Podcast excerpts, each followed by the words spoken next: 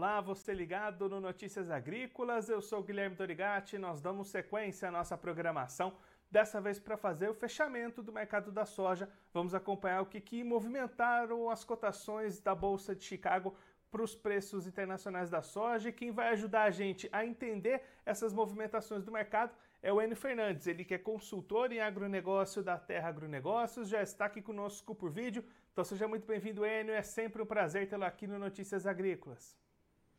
Prazer é meu terminar o ano falando com vocês. Um dia muito triste, né? Da, do falecimento do nosso rei Pelé, mas vida que segue. Enio, conta pra gente o que que movimentou as cotações da soja lá em Chicago nesse penúltimo pregão de 2022. Eu vou voltar um pouquinho para trás para a gente é, contextualizar, né? Se nós olharmos, Chicago vinha operando entre um suporte de 14,50 e uma resistência de 15 bushels points. Trabalhou vários, várias sessões nessa, nesse intervalo e recentemente ele quebrou essa resistência de 15 bushels points. Mas eu teria um pouco de cuidado né, nessa movimentação de Chicago, porque nessa última semana e principalmente hoje, o mercado, ele, o, o, volume tradeado, operado, foi muito pequeno, né? E quando você tem um, um volume muito pequeno é, mexendo com as cotações, qualquer posições mais altistas ou baixistas, elas ganham mais importância do que teriam. Na segunda-feira o mercado vai voltar, né? Uh, na semana que vem, aí a gente vai ver se realmente essa resistência dos 15 bushels point foi, foram quebradas. Inter interessante que por detrás dessa, desse movimento de Chicago está o clima na Argentina, as projeções não são boas, as projeções para o Rio Grande do Sul também não são boas, nós temos muita preocupação sobre a mesa e na nossa avaliação nós vamos ter safras reduzidas, tanto no Brasil quanto na Argentina. E aí, a partir do ano que vem, com essas movimentações voltando, é realmente esse o ponto que vai ser o foco do mercado? Você acredita, essa situação climática na Argentina e lá no Rio Grande do Sul? Sim, nós temos, algum, nós temos um mês de janeiro. Uh ele inicia-se tenso pelo clima. Vamos lá. Nós, vocês estão acompanhando um inverno extremamente rigoroso em toda a Europa. Isso demanda mais combustível, demanda mais energia. Quando eu olho para a América do Sul, que é o centro da produção de grãos agora, o estado do Mato Grosso e Goiás já começam a colher agora em janeiro. Mês de janeiro, esses dois estados vão começar a colher. O é, Mato Grosso já começou a colher, mas são áreas muito pontuais. Mas até o dia 10 de janeiro, essas regiões vão entrar em atividade de colheita. Qual é o problema? Muita chuva nos próximos 15 dias. Até o dia 12, 14 de janeiro, os mapas pluviométricos uh, apontam muita chuva nesses dois estados e principalmente nas regiões desses dois estados que mais colhem cedo. Então, nós vamos ter uma dificuldade de tirar soja no campo nos primeiros 15 dias de janeiro. Quando eu olho, quando eu estico minha visão para o sul da América do Sul, eu encontro um cenário de pouca pluviometria para a Argentina e para o Rio Grande do Sul. Em algumas regiões do Rio Grande do Sul, tão ou pior que a Argentina. Uh, não é uma ausência total de chuvas, não é isso que nós estamos falando. Mas quando a gente olha a umidade que está no solo, ela é muito baixa. Quando eu olho para frente, as projeções de pluviometria também são muito baixas o cenário é muito preocupante. A Argentina nem terminou de plantar. Ou seja, uh, aonde tem a soja eu vou ter dificuldade de retirá-la do campo, né? E aonde ela está sendo formada, eu estou com problemas de, de, pluviometria. E aí, se você olha o que o reflexo do ano passado, a gente já entrou nesse ano com os estoques mais baixos, né? Não tem muito espaço no mercado para per perder a produção. Então, realmente vai ser um janeiro muito tenso. Vai ter muitas oportunidades para os produtores brasileiros que conseguirem colher soja em janeiro. E aí a gente tem visto né, as vendas dessa próxima safra lentas ainda aqui no Brasil, o produtor brasileiro segurando essa comercialização. Janeiro com esse cenário tende a avançar um pouquinho essas vendas? Sim, por dois motivos. Primeiro que a soja vai sair do campo, essa soja que é colhida no primeiro mês do ano, né? Nos primeiros dias de colheita, o produtor geralmente usa esse, essa soja para fazer caixa, irrigar seu fluxo de caixa preparado durante toda a colheita. Então, naturalmente, essa soja ela é, ela é comercializada, ela não é retida. Segundo ponto também é que com essa chuva no mês de janeiro no, no Mato Grosso e em Goiás, onde deveria se originar soja, os prêmios devem continuar fortalecidos. Mas a principal questão é quando que volta a chover de maneira abrangente e bons volumes na Argentina. No curto espaço de tempo, nós não estamos vendo isso. Tudo isso força os preços ficarem elevados, os prêmios ficarem elevados. E aí, a, a, das, das, três pernas que compõem a formação do preço da soja, que é Chicago, prêmio e dólar, os dois já estão em patamares elevados, tendem a fazer os produtores a comercializarem. E aí, além dessas questões de clima, outro ponto que tem chamado a atenção do mercado nos últimos dias é a questão da China, liberação de políticas anti-Covid, ao mesmo tempo explosão de casos, de mortes. Como é que essa situação lá no país asiático pode entrar para mexer também nesse mercado? Nós temos uma visão um pouco diferente, sulgenes sobre a China, né? sobre a demanda chinesa. Várias casas questionam bastante essa demanda chinesa, mas se você analisar ao longo do tempo, ela tem se mantido constante. Segundo ponto é o seguinte: grandes variações de preços não vêm devido à demanda, elas vêm devido a problemas de oferta. Eu tenho uma quebra na oferta, o preço explode. Lembrar que os preços já estão em patamares extremamente altos. 15 bushels points, acima de 15 bushels points contrato março, não são preços baixos, são preços extremamente altos. Eu somo esses 15, 15 e 20 bushels points, mais prêmio de 160, 150 acima, nós estamos falando soja acima ou próximo de 17 dólares. São preços extremamente favoráveis à comercialização. Agora, nós precisamos primeiro ver se essa soja vai realmente ser originada na América do Sul. Quanto pode quebrar o Rio Grande do Sul, quanto pode quebrar a Argentina e principalmente qual vai ser o ritmo da colheita no mês de janeiro. Se nós tivermos um janeiro todo muito chuvoso, o mercado vai ficar extremamente tenso. Agora, o inverso também é verdadeiro. Voltou a chover no, no Rio Grande do Sul, consistentemente, chuvas abrangentes, bons volumes. Voltou a chover na Argentina, consistentemente, chuvas abrangentes, volumes bons, e abre o sol no, no, no centro-sul do Brasil, a colheita anda com maior força, a pressão da safra naturalmente faz os preços cederem. Por isso que eu acredito que esses próximos 15, 20 dias vão ser de extrema oportunidade aos produtores. O clima vai ser a chave do cofre do preço da soja. O produtor vai ter que passar esses próximos dias com duas abinhas abertas ali, né? Uma acompanhando os preços e a outra olhando essa situação climática.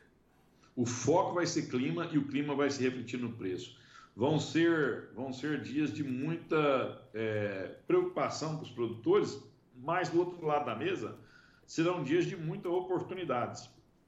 Eles podem sim ter é, é, remunerações muito boas esse ano, caso tenham uma boa produtividade.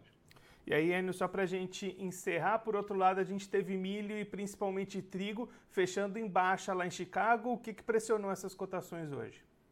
Nós temos que ter um. um é, de novo, hoje o mercado da liquidez é, é, é pequena, então você tem é, poucas movimentações técnicas. Vou te dar um exemplo.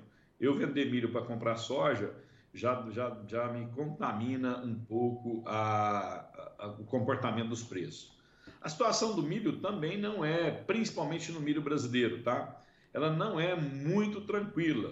Eu vou explicar por quê. Nós estamos exportando fortemente, os números de exportações dessa safra só terminam no final de janeiro de 22, de 23, né? É fevereiro de 22 até janeiro de 23. Os, os volumes vão ser extremamente robustos. Nós ainda vamos ter uma exportação é, contínua um pouco de milho de fevereiro, que é dessa safra que está aguardada agora. Nós vamos ter também problemas na safra de verão no Rio Grande do Sul. Lembro, o Rio Grande do Sul é o maior produtor de milho verão do Brasil e ele está com uma situação preocupante lá. E aí eu tenho estoques de passagem baixo e a entrada da primeira safra tendo o maior estado produtor ah, com quedas de produtividade. Então, eu, a gente tem que tomar cuidado é, para verificar qual vai ser o tamanho desse estrago na safra de verão, tamanho dessa redução dessa safra de verão. Por quê? Porque eu preciso ter milho até a entrada da segunda safra, que só vai acontecer lá em julho. Realmente o milho também não está numa situação confortável no primeiro trimestre do Brasil. Enio, muito obrigado pela sua participação, por ajudar a gente a entender tudo isso que tem movimentado as cotações do mercado. Se você quiser deixar mais algum recado ou destacar mais algum ponto que você acha importante, pode ficar à vontade. Eu queria desejar a todos um fantástico 2023. Que Deus ilumine muito a cada um dos senhores e das senhoras, ilumine as nossas famílias, ilumine o nosso país. Nós vamos ter um ano extremamente é, desafiador, mas a gente sempre acredita nesse agro. O Brasil precisa desse agro e o mundo precisa desse agro. Boa sorte a todos, uma grande safra. Enio, mais uma vez, muito obrigado. A gente deixa aqui o convite para você voltar mais vezes, sempre contribuir conosco e com todos os produtores do Brasil. Um abraço, até a próxima. Um abraço, será um prazer.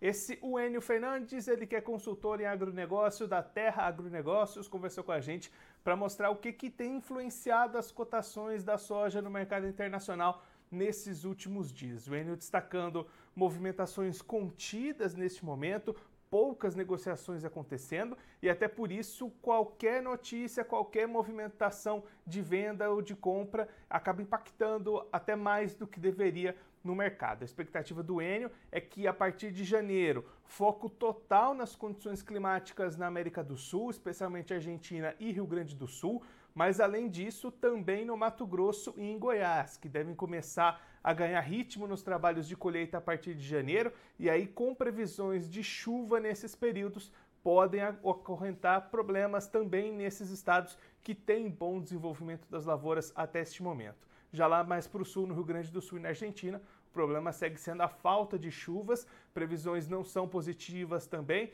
e aí resta saber o tamanho desse prejuízo, o tamanho dessas perdas. Aí o N até destacando que o foco vai ser clima e o clima é quem vai mandar nos preços para o próximo ano, a partir de janeiro.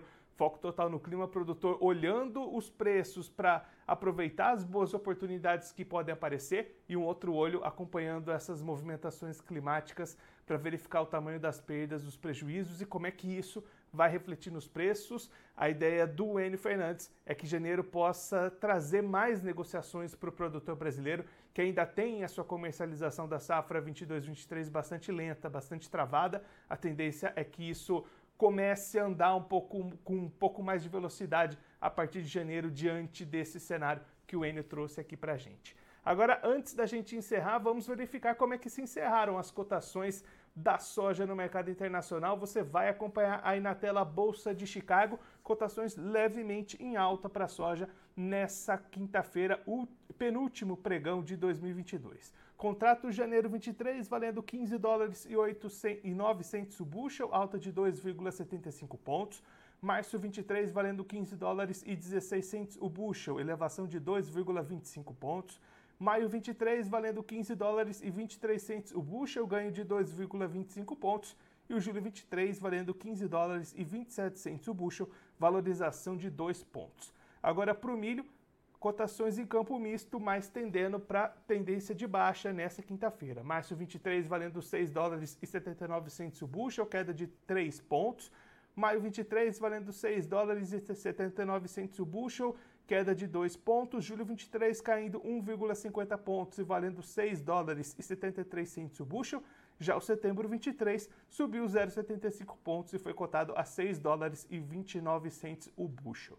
Agora o trigo com quedas mais expressivas nessa quinta-feira, março 23 valendo 7 dólares e 74 centos o bushel, queda de 11 pontos. Maio 23, 7 dólares e 82 centos o bushel, queda de 10,50 pontos. Junho 23 valendo 7 dólares e 85 centos o bushel, queda de 10,50 pontos. E o setembro 23 caindo 10 pontos e valendo 7 dólares e 92 centos o bushel. Bom, eu vou ficando por aqui, mas você aproveite para se inscrever no canal do Notícias Agrícolas no YouTube. Por lá você pode acompanhar os nossos vídeos, as nossas entrevistas. Também deixe o seu like, mande a sua pergunta, o seu comentário, interaja conosco e com a nossa programação. Você também pode clicar no sininho, assim você ativa as notificações e fica sabendo de todas as novidades do Notícias Agrícolas. Eu vou ficando por aqui, mas a nossa programação volta daqui a pouquinho. Então continue ligado no Notícias Agrícolas.